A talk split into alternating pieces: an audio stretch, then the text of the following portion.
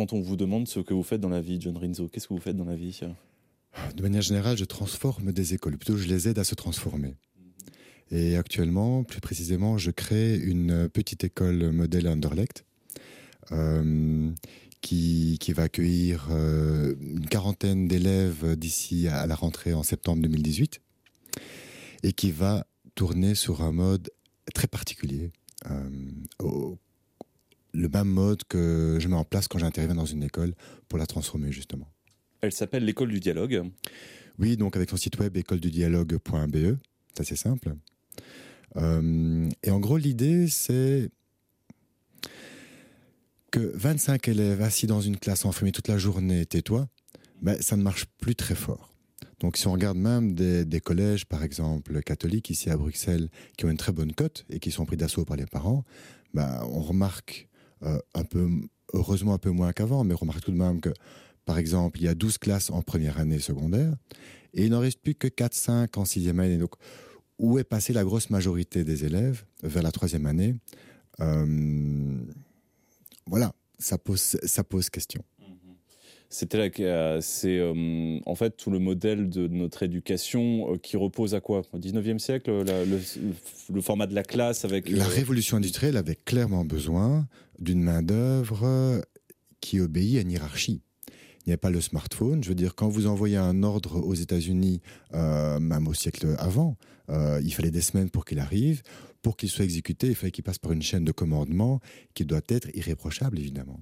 Et donc, euh, des forces de travail qui font du travail manuel répétitif ou même intellectuel répétitif à la chaîne, tout ça est en place, a déjà été remplacé au niveau mécanique par des machines et au niveau intellectuel est en place d'être heureusement remplacé par nos chers ordinateurs. Donc euh, il était assez normal à cette époque-là d'avoir une méthode d'apprentissage qui était vraiment sur le collectif. Et, Je pense que ça a très, bien convenu au XXe siècle et à la massification de l'enseignement. N'oublions pas que nous venons d'un pays d'analphabètes. Hmm. Hmm. Mais ça ne correspond plus à la société et l'écart entre la société et l'école grandit et ça crée de telles tensions que je suis quasiment pris d'assaut par des enseignants qui veulent quitter le système traditionnel et qui m'écrivent euh, tous les jours, toutes les semaines en pleurant. J'ai essayé d'innover un peu, mais le cadre bureaucratique et institutionnel ne l'accepte pas. Ça va pas, j'en ai marre, ça n'a pas de sens. Qu'est-ce que je peux faire? C'est terrible hein, d'avoir des euh, prises de parole de perte de sens chez des enseignants qui sont là justement pour enseigner. Euh, qu'est-ce qu'on appelle classe inversée d'ailleurs, qu'on aura l'occasion de retrouver, j'imagine, dans l'école du dialogue? Oui et non. Donc le concept classique de classe inversée, c'est que à la maison, je vais regarder une vidéo et découvrir de la matière, et je vais pratiquer les exercices et donc sans doute avoir des blocages et des questions en présence du prof en classe. Ici, ce qu'on fait à l'école du dialogue, c'est que on fait les deux à la, en, classe. On découvre la matière et on fait les exercices en classe, mais on ne découvre pas la matière parce que le prof l'enseigne ou l'explique de manière collective. On la découvre en allant l'apprendre. Et on doit devenir pilote et s'entreprendre pour l'apprendre. On a le choix d'ailleurs. Euh, certains vont l'apprendre d'une manière, d'autres l'autre. Par exemple, je peux regarder une vidéo, je peux demander à un camarade qui a compris qu'il m'explique, je peux les découvrir avec un camarade en, disant le, manuel, je peux faire des exercices, je peux les faire seul, je peux les faire euh, en groupe, euh, je peux demander à passer un test. Il y, a, il y a mille manières finalement de se mettre en chantier pour apprendre quelque chose. Et donc, on quitte le modèle où le but de l'enseignant était d'enseigner. Et maintenant, chez nous, le but de l'enseignant, c'est de créer un environnement où les élèves apprennent entre guillemets, le savoir ne coule plus de l'enseignant, il est à découvrir tout court entre élèves. Le savoir est partout. Hmm. Alors que dans les années 50, il était euh, dans le cerveau du prof du village chez qui les paysans venaient demander euh, à lire leur courrier. Euh, voilà. Donc l'enseignant était vraiment un point central crucial de la diffusion du savoir. Et ben, forcément, il est déstabilisé actuellement puisque le savoir est partout. Quarantaine d'élèves à, la rentrée 2018 hein, pour l'école euh, du dialogue. Euh, effectivement, ça va être euh, un gros démarrage pour vous. Et étant donné que vous avez plusieurs cordes à votre arc, on va parler aussi du monde de l'entreprise. Et c'est là que je vais vous poser la question justement que tout le monde attend. Quel est le lien entre l'école du dialogue et le monde de l'entreprise? Mais déjà, comment vous allez faire hein? J'ai un, passé d'entreprise. Donc, j'ai fait ma carrière dans l'informatique. Mmh. et ce n'est qu'il y a 6-7 ans que je me suis reconverti au monde de l'école. Euh, j'ai fait ma carrière en fait dans la pédagogie informatique pour les programmeurs, dans les gouvernements, les banques, assurances, etc. Et donc j'ai beaucoup innové euh, à ce niveau-là. Donc avec d'autres personnes dans mon CA, on a vraiment beaucoup d'expérience dans la formation pour adultes, que ce soit des demandeurs d'emploi ou des, employés très qualifiés. Euh, ici, on se rend compte que la principale demande des entreprises en termes de formation concerne l'attitude. Ou le principal reproche des employeurs par rapport aux demandeurs d'emploi, par exemple, concerne l'attitude. C'est-à-dire que la, la, partie expertise technique, elle se transmet plutôt assez bien au sein de l'entreprise. Mais l'attitude pose problème. Euh, par exemple, on peut être un excellent chauffeur de bus, et passer partout dans Bruxelles sans aucun problème, au millimètre près. Mais avoir un caractère et une cordialité. Euh. Si on met la zizanie au sein des, des, collègues, ça pose un gros problème pour le patron. Et donc, c'est ce qu'on fait aussi au niveau de l'école du dialogue pour les élèves, c'est qu'ils ont d'abord un mode de fonctionnement qui les oblige à s'entraîner, à, s'entraider, qui ne s'entraide pas, ne sait pas vraiment survivre chez nous. Et aussi, ils ont un curriculum assez euh, fort et assez scientifique en termes de, soft skills. Donc, euh, d'attitude, de neurosciences, comment mon cerveau fonctionne, comment je communique, euh, comment j'analyse ce que je fais. J'interagis avec les autres aussi. Oui, bien sûr. Mm, mm. Comment j'interagis avec les autres. Et donc, l'idée qu'on a eue, c'est plutôt que de cloisonner finalement ces élèves et l'entreprise, alors que l'un a beaucoup apporté à l'autre, c'est de proposer à des équipes de venir faire des journées team building avec une dizaine d'employés par exemple, chez nous. Et donc de s'immerger dans un type d'organisation qu'on appelle OPAL dans la terminologie des entreprises libérées, donc un type d'organisation assez autonome et avancé, euh, qui est notre, école, euh, dans un environnement très agile, pour reprendre un autre terme euh, cher aux informaticiens et aux entreprises en, en mouvement, plutôt que de se l'entendre raconter, de venir le vivre en immersion. Et par là même, sous prétexte de suivre ou de, prendre des cours soft skills, d'être parmi les élèves euh, et de voir comment tout cela se passe. Quel va être le rôle actif de ces élèves euh, cours de ces, euh, de ces journées c'est, ce qui est sans doute le plus surprenant dans la proposition, c'est que nous misons beaucoup sur l'autonomie, notamment l'autonomie collective. Et donc, je ne pense pas que ces adultes, ces dix employés, aient besoin d'un adulte formateur pour apprendre énormément de choses.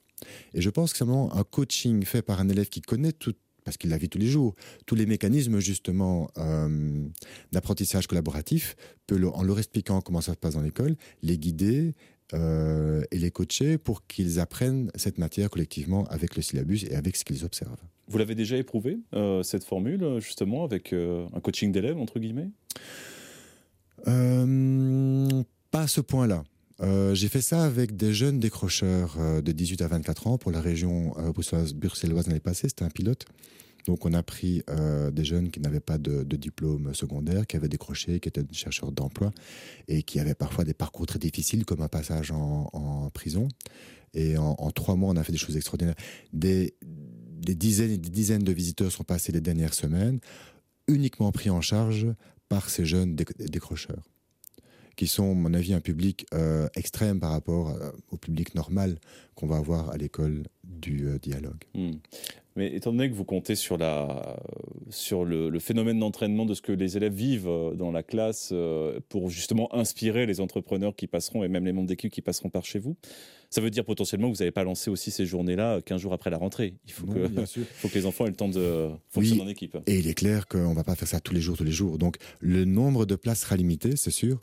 Donc, euh, si vous êtes DRH et que vous imaginez que 50 personnes de chez vous passent par là, euh, ce n'est qu'un jour de, team building hein, par, par, groupe de, de 10, ben, vous prendrez déjà une grosse partie de notre capacité pour la prochaine année. Et euh, dans votre business model, finalement, puisque cette école a besoin d'argent, comment c'est quoi le rapport gagnant-gagnant? Ce n'est pas une école euh, subvention où les salaires des enseignants sont payés par, par, par l'État. Euh, c'est trop disruptif, c'est trop différent. J'ai été discuté avec l'État, justement, et ils m'ont conseillé de faire une école privée. dans un premier temps, qui pourrait devenir école publique, mais il y a quelques lois à changer par rapport à ce qu'on fait.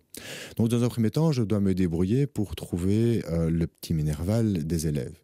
Euh, qui c'est l'école privée la moins chère de Bruxelles, c'est certainement, mais pour certaines familles, ça reste déjà de, de, de, trop. Donc l'idée, c'est que la formation team building paye le minerval de l'élève qui va accompagner l'équipe. Ça, je trouve ça génial parce que vous êtes en contact avec un élève pendant toute une journée et vous vous dites, euh, non seulement j'ai appris énormément de choses, j'ai ressenti, j'ai vu beaucoup de choses, mais en plus, euh, je sais exactement à quoi va servir finalement l'espèce de sponsoring que j'ai injecté dans l'école et pour qui avec un visage. Non, c'est pas bête. C'est effectivement euh, à la fois joindre l'utile et l'agréable, en particulier quand on pilote une, une école privée. Donc, euh, ça me semble tout à fait, euh, tout à fait adapté. des parents qui veulent se renseigner, il y a une réunion d'info qui est prévue pour très bientôt. Oui, nous avons une réunion d'information le 4 juin. Ils ont beaucoup de succès. La dernière a dû être clôturée et dédoublée. C'est assez passionnant. Il y a beaucoup de questions-réponses, donc je mets les parents en action par rapport aux questions qu'ils peuvent avoir. Ils répondent déjà entre eux à, différentes euh, questions. Euh, c'est clair qu'il ne faut pas traîner si on veut s'inscrire. Mm. on ne fait, pas de promotion depuis très longtemps. Euh, et le nombre de places, 40, c'est, n'est pas énorme parce qu'on accueille pour l'instant entre 10 et 18 ans. Et donc, déjà, les 1000 enfants qui sont bloqués, qui tournent en rond à cause du décret inscription, bah déjà, c'est une soupape d'air pour eux. Donc euh, on, peut comprendre que vous avez quand même beaucoup de parents qui, qui viennent se présenter. Oui, d'autant plus qu'il y a des bourses et qu'on ne veut pas que l'argent soit un obstacle, on veut une vraie mixité socio-économique. Mmh, ok. site internet, renseignement, c'est par où? École du dialogue, en un mot, .be. Qui est situé à Anderlecht, mais où exactement? Ruske de numéro 5. Donc euh, c'est près de la station Omal en métro. Mmh, très bien. Bon, bah pour ceux qui sont intéressés, il va falloir aller sur le site internet. Et puis, euh, le garçon passionnant que vous venez d'écouter, c'est John Rinzo. Merci beaucoup. Merci à vous. Et puis, euh, j'espère que vous ayez un peu de succès d'ailleurs avec cette formule. Vous revenez euh, sur nos ondes pour en parler quand vous voulez. Hein.